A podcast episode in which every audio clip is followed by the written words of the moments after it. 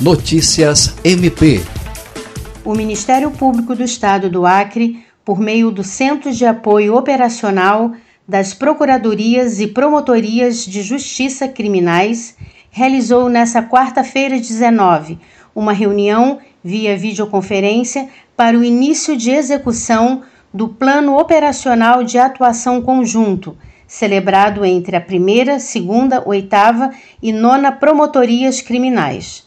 O encontro contou com a participação dos promotores de justiça Aretusa de Almeida Cruz, Nelma Araújo de Siqueira, Joana Dark Dias, José Rui Lino Filho, corregedores e delegados da Polícia Civil.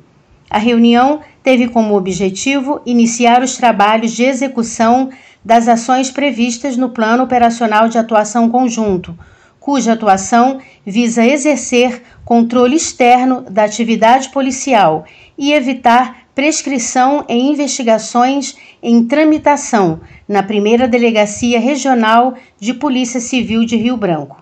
Lucimar Gomes, para a Agência de Notícias do Ministério Público do Estado do Acre.